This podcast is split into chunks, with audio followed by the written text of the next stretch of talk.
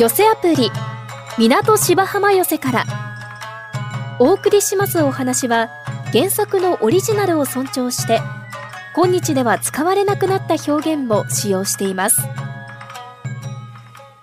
琉教の二十四節気。雪起こし。起こすのは雪ではありません。北陸など日本海側で雪が降る直前に発生する雷のことなんですね。激しく鳴り響く雷が寝ていた雪を起こすようなので、地方では雪起こしと呼んでいます。全国共通語ではありません。雷は太平洋側では夏に多いんですけども、日本海側は冬の方が多いんですね。まあ、シベリアから降りてくる寒気が日本海を渡り日本の暖かい水蒸気と混じり合い急速に背の低い積乱雲を発達させます。冬の雷は突然雷光が走り大きな雷鳴が轟き長続きしないので一発雷と言います。雷が起こすのは雪だけではなく魚も起こします。冬は寒ぶりの領域であることから別名ぶり起こしとも呼ばれますね。流教なるほどのもと、雷が鳴ることを当地でははたたくと言い、まあ、これにちなみ冬の日本海沿岸で取れる魚をはたはたと名付けています。雷魚とも呼ばれ、魚辺に雷と書きます。まあ私としては魚辺に喜ぶと書く騎士の方が好きなんですけどね。まあ何のこったか分かりませんが、さあそろそろ雷、いや雷じゃない、講座が整ったようで、本日の落語は春風亭昇介さんの近日息子です。で、まあそのぼーっと生きてるのは落語の方にもいろいろ出てくんですよ。もうぼーっとずっと生きてるような人間が。そういうのが出てるとね、もう落語の方ではそれがもう主役になっちゃうわけですからね。そんなんがこう話を盛り上げていくようではございますけれども、ああ、これこれこれこれ。作次郎、作次郎、へーいおとっつぁんなーに？じゃねえやな、お前は。あ？みんなおめえのことなんて呼んでんのか知ってんのか？バカだとか間抜けだとかってんで。誰一人として作次郎さんって名前で呼んでくれる人はいねえじゃねえか。こないだだってそうだよ。お前が表から帰ってくるやいなや。お父っつぁんお父っつぁん明日からお芝居初日ですよって。俺は驚いたよ。こんな時期に芝居なんぞやってんのかと思ったけれどもね。まあ芝居好きだから見に行ったよ。したらおめえの言う通りじゃねえじゃねえか。どこの芝居小屋行っても閉まってる。幕は開いてねえじゃねえか。おかしいなってんで、うちに帰ってきておめえに問いただすってえと。いやでも向こうに行ったら、近日よりってこう張り紙がしてある。ね？近日っていうのは、近い日って書いて近日でしょ？だから昨日から一番近い日は今日。だから今日が初日って。お前よくんな通りが通ったのお前な。いいか？ああいうところっていうのはな、看板上げて工業打ってるうちはいいけれども、一度看板を下ろしちまうと次いつ工業やるかわからねえ。そこでだな、近日ビラって言ってチラシを貼っておくんだな。この近日っていうのは近いうちに公演いたしますってのはこういうわけなんじゃねえか。それだってのにおめえみてえにな、近日っていうのは近い日でしょ？だから今日が初日って。あのな、いいか？今日日はな、先繰り起点っていう世の中になってるんだよ。1を聞いて10を知る。昔はのみって言われたら土を持ってったらよかったけれども、今のみって言われたら大工道具一式揃えてどうぞよろしいのをお使いくださいってのはこういう先繰り起点の世の中になってるんだ。それだってのにおめえみてえにボーっと行きやがってな。お父っつぁんな、頭が痛くなってきたよ、おめえに小言言ってると。何？頭が痛えってんだよ。頭が痛いでしたら早速、先繰り起点にかからしていただきます。なんだ先繰り起点にかかるっていうのは。お父っつぁんちょっと行ってきます。おい、どこ行くんだ？お父っつぁんただいま帰ってまいりました。忙しいやつだな、おめえは。どこ行ってたんだ？いや、あの、お父っつぁんがさ、あの、頭が痛いって言ってたでしょ？これ先繰り起点、1を聞いて10を知る、のみって言われたら大工道具の世の中だからね、お父っつぁんのその頭が痛いっていうのも、ひょっとすると大病かもしれない。もしかすると死んじゃうかもしれないって思ってね。表に気中って札貼ってきて、お寺さんに挨拶行ってきて、棺桶屋さん行って棺桶担いで帰ってきた。さあ、お父っつぁんお入り、うめえろ、お前。どこの世の中に、お前頭痛いっつって棺桶担いで帰ってくるバカいるんだよ、お前。でもどの道すぐ死ぬ？バカ野郎、お前。本当におめえみてえな、すぐ聞くとこれじゃねえか。もういい、おめえはな、奥すっ込んどけ、なんてんで。えー、うちの中はこれで済んでよかったんではございますけれども、よくないのは隣近所の長屋の連中でございまして、いやー今日はいい天気だな。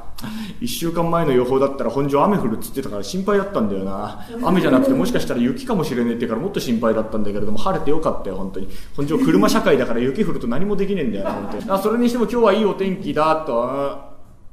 気中？気中？え？気中？え、この親父さん？え、え、ここの親父さんそうですよ。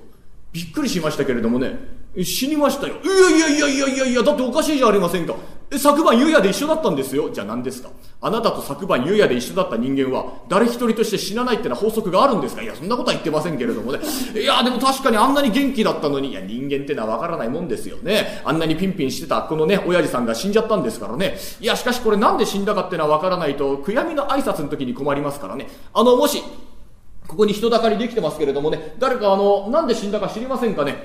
ここの親父さん、なんで死んだか、誰か知りませんかね。あのー、それあの、ひょっとすると、失格じゃありませんかね。なんか変な人が来たよ。え、なんです？その失格っていうのは。ほら、昔よく流行ったでしょあの、ゴホゴホゴホって言って、あの、血吐いちゃって、あの、死んじゃう、あの、失格。あとそれ結核の間違いじゃありませんか？その格、何がその格ですか？あなたね、あのね、あなた言い間違いするのはいいんですよね。言い間違いするのはいいんですけれどもね、100歩譲ってね、謝らないじゃないですかね。あなたね、そもそも言い間違いが多いのに1回でいいから謝ったことありますか？今日だって何ですか？その格って。え？将棋打ってるんじゃないんですよ、こっちは。あ？あなたいっぺんでいいから謝らいいでしょ。謝りなさいよ。な、いちいち細かいこと、人の首取ったみたいに、鬼の首だそれ言うならお前なんだ人の首取ったってお前人殺しじゃねえかそれはお前よ。え？鬼の首だその首、冗談じゃねえよ、お前は。なんだその首ってお前、揉んでもらってんじゃねえんだから、お前。あいっぺんでいいから謝れってんだよ。な、いちいち、いつ、いつったっていつもの話だよ。何？覚えてない冗談じゃねえよな。じゃあ分かった。今日はとことんおめえにな、もう追求してやるからな、おめえの言い間違いよな。お前これ覚えてるか？この間大雪が降った朝あったろの時にみんなで持って歩いてたじゃねえか、そこでな。もうこんな時に持ってな、こうずらーってんで並んで歩いてるところへ、お前が横からスーッとやってきて、いやーこんな日はいい俳句が思いつきますね。雪の朝、ほの字ほの字と下駄の後。お前どんな下駄履いてんだお前一体？それなら二の字だろ その字、冗談じゃねえよ、お前。ケツ患ってんじゃねえんだ、その字って、お前。バカ野郎、お前。え？それならすいません、間違えましただろ、お前。え？これ何知らない。そんなことないよ、みんなで持って歩いてたんだから。じゃあこれ覚えてるか、お前。角のお花ちゃん、あれお嫁に行ったろ？で、嫁いだじゃねえか。偉いねご体験に嫁いだもんだから。みんなで持ってこれでもう一生安泰だな、なんて話してたら、お前が脇からスーッとやってきて、いやー柳越しに乗りましたね。玉残しだ、お前、それ言うなら、お前。なんだ柳越しってお前。え？はは、その腰、冗談じゃねえ、お前。あんましてもらってんじゃねえんだから、お前。あその腰じゃないんだよ、お前は。すいません、間違えましただろ。何、そこは何？覚えてない覚えてないなことないよ。だってみんなで持っていたんだから。よし、わかったうなぎ屋行った時の話してやる。あ？大黒行ったらみんなでもって、だ、うなぎ食ったじゃねえか、お前な。そこでもってもう2階でもってどんちゃんどんちゃん騒いでた。お前も陽気に酔っ払って大きな声でもって騒いでたな。2階でもって大きな声で。姉ちゃん、姉ちゃん、寝巻き2人前。お前どこの世界にうなぎ屋の2階でパジャマ頼むバカいるんだお前は。いやでもよくわかんないけどどっちも車ってあったかくなるやつ。お何突然うまいこと言ってえ？寝巻きもうまきも確かにあったかくなってるけれども。そういうこと言ってんじゃないんだよお前は。すいません間違えましたって言ってんでいいから謝れったらこういう話だよ。何？覚えてない。いや覚えてないことないよ。だってみんなでもっと大勢で言ってたんだから。覚えてないこと分かった分かった分かったゆんべの話してやる。ゆんべの話だな。ゆんべ、俺とお前とでもって二人でもって中町の夜店冷やかしに行ったろ？うん時にだよ、植木屋の親父がいたもんだから植木屋からかったじゃねえか。したら植木屋にさ、このツタいくらだっつったら、1円50銭っての。ふっかけてきやがったじゃねえかな、あの親父な。んな鎖掛けのツタが1円50銭なんてな、はーん、ちゃんちゃらおかしいわって俺が単価切ってやったらお前が脇でもって、ははーん、天ぷら食いたいわ。よくわかんないよくわかんないからね、それに関してはね。ちゃんちゃらおかしい天ぷら食いたいってのは本当よくわかんないから。それはさすがにお前、覚えてない？え、覚えてない？え、だってゆんべの話だよゆんべだ、知らない？そんなことないよ、そんなことない。わかったわかった。もうとっておきの話出してやる。な、とっておきの話だ。みんなで大勢で持って行ったじゃねえかな、この間洋食屋に。そこでもってな、洋食屋でお前がな、ドーンと目の前に大きなとんかつ置いてたよ。これまた大きな声でもって、兄ちゃん兄ちゃんホースかけてホースお前どこの世界にとんかつにホースかけるバカいるんだよそれを言うならお前ソースかけてだろいやでもちょっとよく覚えてないんだけどホースもソースも熱いものにかけるからお前よくわかんねえんだよそのノリがだからお前なんで時折うまいことを言うような流れになってもう、もそれじゃないんです、そこの話はね。それはお前、ホースかけたソースかけたってのは置いといて、お前が謝らないって話を今回してるんだよ。しかもそういうね、間の悪いことにタイミングっていうのは重なるもんだよな。そこでもってお前がホースかけて、なんて言っちゃったもんだから。店先でな、店の若い衆が水まいてたじゃねえか。それを、はいなんてんで店の中にホース向けちゃったよ。かわいそうなのが窓際でオムレ作ってたおばあちゃん。え？あのおばあちゃん昔の人だから日本髪言っててな、ここに、あの、ひっつけわげっつって、ぼんぼりさんみたいなわげつけてるんだよ。それがお前ホースの水圧でもってピューなんてで、ピャーって飛んでっちゃった。ね？え、もう日本髪言ってるから、ここツルツルに沿ってるから、おばあちゃん水に濡れてカッパみたいな髪型になっちゃって、もう、はあ、こんな髪型じゃ恥ずかしいって、そりゃそうだよ、お前な。もう俺が懐にちょっとおむすび持ってたから、もう、のり巻きおむすびだな、これくらいのな。これおばあちゃんの頭に、おばあちゃんこれ頭につけなさいって言ったら、これがあの、ピタッとはまっちゃったんで。このご恩は一生忘れませんって忘れらんねえよ、お前頭におむすびひっつけてんだよ。おばあちゃんこんなとこいると何されるか分かりませんからささお帰りなさいってんでおばあちゃん返したところでだ。次にやってきたのが横丁の先生だよ。あの先生いつもツルツルに頭はげてるだろ。何やらその日はなちょっと湿ったもじゃもじゃの毛がひっついてんだよ。あれなんだろうなあれなんてんで思ったらおばあちゃんのそれなんだよお前。先生のとこひっついちゃってて。あーってんでみんなでもって言わないようにしてたんだけれどもよ。そこでお前が空気読まねえからいやー先生それはどういったわけでお前よく言えたなそんなことお前がみんなでもって言わないようにしてたんだよ、お前。え？それお前何にも断りもなしに。お前それはさすがに覚え。知らない？いや、知らないことないよ。知らないことないよ。だってみんなでもって言ってたんだもん。みんなでもって洋食屋行ったし、みんなでもって騒いだし、みんなでもってお前のこと追求したんだよ。それはさすがに知らないわけ。知らない？ええー、嘘だよ絶対。わかった。あんたもう今日はとことん言ってやるからな。今日はとことんお前の言い間違い指摘してやるからな。もう今日はとことん言ってやるから。うるさい。うるさい。人が一人死んでんだから。喧嘩してるんじゃないよみんなでもって本当に悲しいよ俺はも。うあのねあなたねこの人の言い間違いを指摘する日じゃないんですよ今日は。ここの親父さんのお弔いの日なの。ね？そんないちいち小さいことでもってなめくじ立ててちゃいけない。めくじらを立てて！今のは俺が悪かった。ちょっと、あなたもあなたですよ。ね？いつもいつも言い間違いをするでしょ？みんなイライラしてるんですから、一言すいません、言い間違いましたって謝ればいいだけの話なんですね？まあそれは今日は置いといて、ここの親父さんが亡くなったんです。今日は、弔いの挨拶をしなくちゃいけないんですからね。ああ、弔いの挨拶、嫌み悔やみだ、お前 今のは俺が悪かった。ちょっともう、お前らあっち行っててくれって。よっちゃん、よっちゃん、お前生前世話になったろ。一番に挨拶に行ってきていいから。ありがとうございます。ありがとうございます。いや、ここの親父さんには、生前すごい世話になって、挨拶行かせていただきます。あの、ごめんくださいまし。あの、ごめんくださいまし。誰かと思いやよっちゃうんじゃねえかえどうしたんだい？いや遠慮すんないつもみてに。行ってきなよ。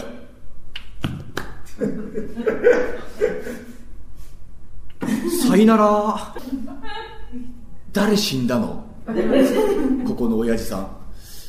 火鉢の横でタバコ吸ってたよ。吸わしてやれよ。どういうこと？どういうこと？だからよほら。これから10万億度っていう遠いところに旅立つんだ。その前の軽い一服ってやつだよ。吸わしてやれよ。なるほど生き量ああ、そうだったら俺も言い残したことあるんだよいや、伝えてこなくちゃいけねえよって。ごめんくださいよし。この度は誠にご愁傷様でございまして。なんだよっちゃんよそよそしいな、お前。いいから上がってこいってんだよ。ほら、さすすごい座れってんだよ。はい。あの、失礼させていただきます。あの、生前はお世話になりました。あんなに元気だったあんたがね、二の字やほの字なんつって外で騒いでますよ。寝巻きやうまきだなんてみんなで語って、ちゃんちゃらおかしい天ぷら食いてえなんて思い出語って、みんな何の話してるんですかね？こっちが聞きてえよ、おめえは。おめえあれだな。さっき生前お世話になりましたとか、ご愁傷様ですとかなんだとか言ってるな。え？うちで誰か死人が出たとでも言うのか、お前は？え？一種遺恨がってうちに来たっていうの、ええー、そうじゃそうじゃそうじゃ。ああ全部合点がいったよ。オタクのバカのせがれのせいだ。オタクのバカのせがれがもう早とちりかなんか知らないけれども、あんたが死んだ、あんたが死んだってんで、表に気中って札貼って顔毛担いで帰ってくるもんだから、みんなでもって表で大騒ぎしてるんですよ。なんて悔やみの挨拶したらいいかわからねえってんで、オタクのバカのせがれのせいですよ、本当にもうオタクのバカのせがれが悪いんですよ。オタクのバカのせがれ、バカバカうるさいよ、お前は。人のせがれなんだから、本当にな。まあ確かにうちのせがれはバカだ。バカだけれどもな、いつもおめえうちのせがれのことバカだバカだって言ってからかうじゃねえか。そのバカのすることを真に受けて、実際に行動に移したのはどこのバカだ？おめえらじゃねえか。うちのせがれのことをな、バカだバカだって日頃からからかってんだったらな、これを真に受けねえのが普通のことじゃねえのかそんな無茶な。え、だって、お宅のせがれ長屋一軒一軒回って、焼き場は2時からです。あ、それはうちが悪いわ。あ、すまないことをした。これ作次郎作次郎へーいお父っつぁんなにあ、これはこれは長屋の皆様、ようこそのお揃いで。生前、父は、お前何を言ってるんだお前は。まだ誰も死んじゃいねって、お前なんだって黒紋付き羽織袴なんだよ。先繰り起点、しょうがねえやろだな、おめえは。おめえのせいでもってみんな、こう、大迷惑してるじゃねえか。どうしてくれるんだだったら長屋の皆さんもみんなバカですね。何がバカだってんだだってそうでしょう。気中の札の隣にはちゃんと、近日よりと書いてある。お腹入りは港芝浜笑いが一番。MSS1 ピックアップちょっぴり大きなお世話役のんき亭八兵衛がただいまブームの社会人落語をハイライトでご紹介します。今日は赤月さんの講談をお楽しみください。赤月さんは舞台朗読のお仕事の傍ら講談に取り組んでいます。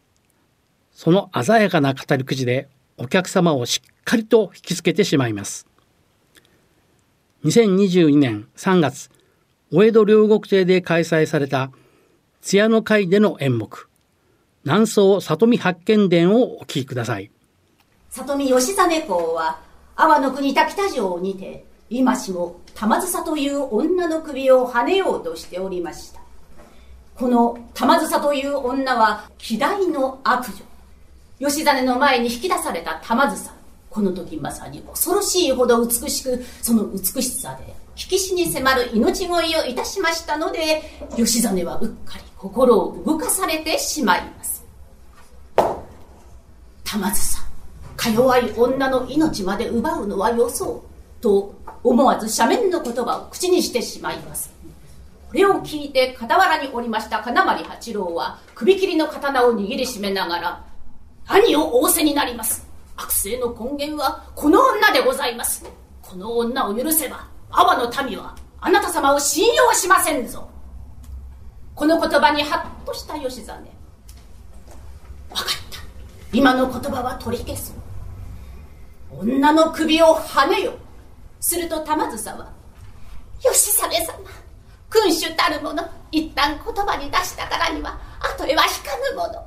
まして、私の命を助けると言いながら、言葉を翻すは人の命をもてあそぶも同然ではありませぬか。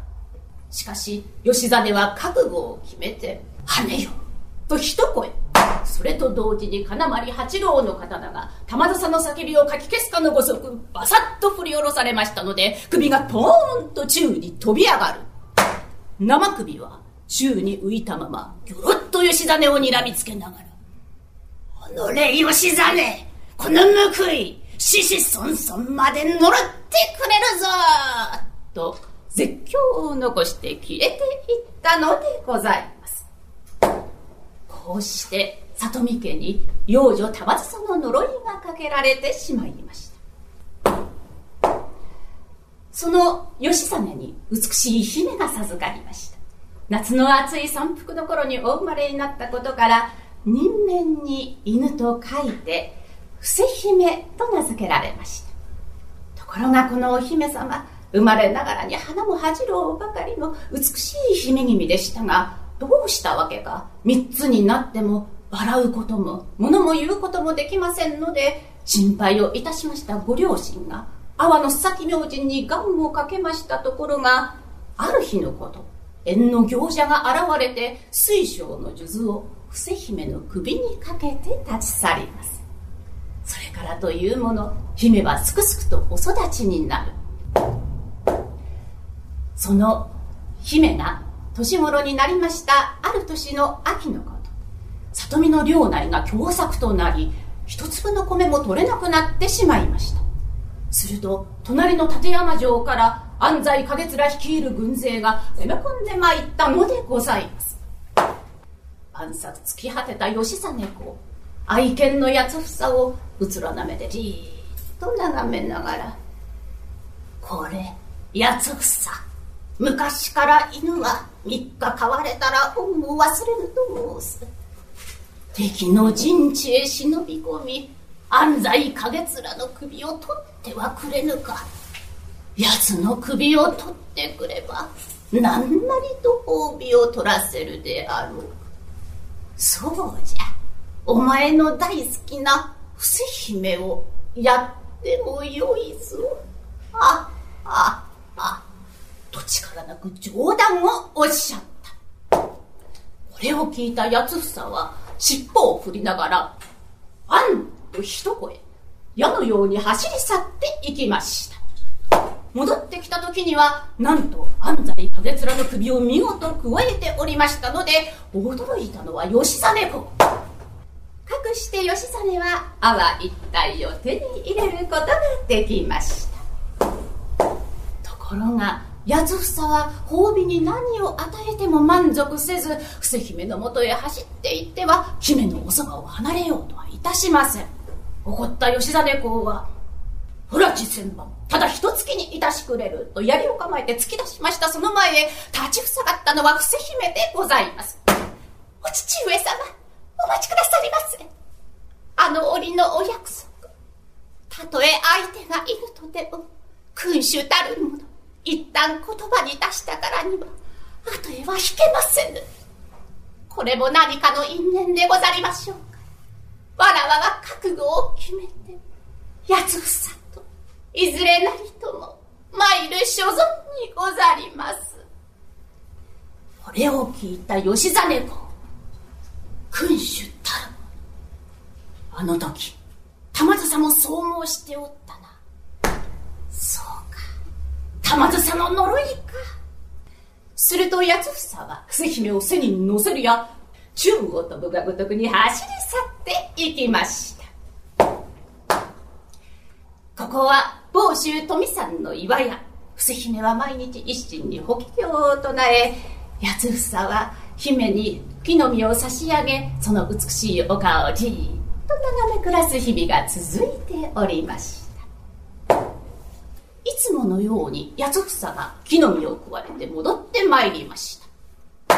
と、この時、どこからともなく一発の弾がビューンとうなりを生じて飛び来たったかと思うと、八房にズドーンと命中。くるくると苦しそうに回っているところへ、今度は二発目の弾が八房の頭にズドーン。その後どうしたはずみか、その弾がそれて、伏姫へも当たってしまいました。姫はあっというなり仰向けに打ち倒れてしまいます。やがて谷川の向こうから駆けつけてまいりましたのは伏姫の父君里見義実公そして鉄砲を撃ったのは金丸八郎の息子金丸大輔で伏姫の言い名付けでございました。大輔が近づき姫君申し訳ございません。と抱き起こしてみると不思議なことに傷はなく気を失っているだけでございましたので着付け薬を飲ませたところうーっと起きがつかれます。これは父君様。伏姫無事で何よりじゃ。伏姫は涙をポロポロこぼしながらの城へは帰れぬから。許してたも。わらわが城へ帰れぬ事情を話しましょう。それはわらわは情けない。八房の種を宿しているのです。ええー、吉実公をはじめ家臣ら一同びっくり仰天。姫は続けて。サリナが笑わやつくさ肌身をけなされたことは一度たりともないのです。わらわの体はけなされずともやつくさの魂がこの身に入って宿したものと見えます。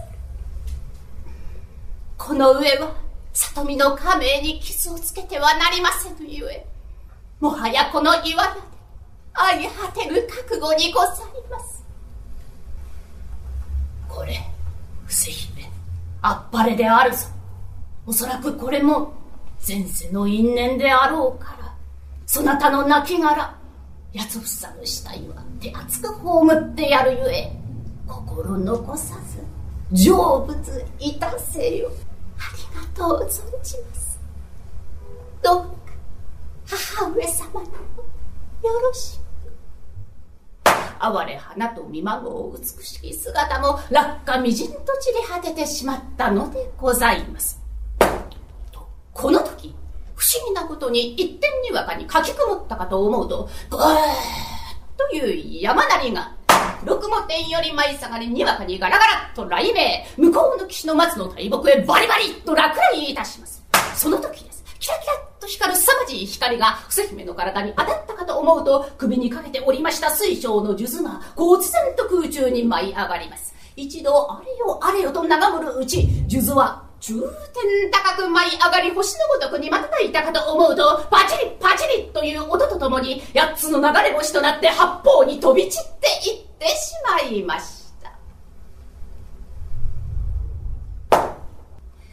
かくして金丸大輔は出家の身となりそうしてこれから仁義礼智中心皇帝8人の豪傑を探す旅に出るのでございますが八剣士の面々見てあればそれぞれが仁義礼智中心皇帝を名前の一文字に持っております。命名の武勇伝は数々あれど特に有名なのが法隆閣の決闘でございます。とこの法隆閣の決闘が一番面白いところでございますが私のお時間いっぱいでございます。法隆閣の決闘はまた別の機会といたしまして南宋里見八犬伝八犬士誕生の一席。これをもって読み終わりといたします。いかがでしたか？え来週は春風亭白紙師匠の高田の馬場をお送りします。また来週お耳にかかりましょう。一朝一夕。この寄せアプリ港芝浜寄せからはラジコのタイムフリー機能で1週間以内なら再びお聞きいただけます。なお聴取できる時間に制限がありますので詳しくはラジコのウェブサイトをご覧ください。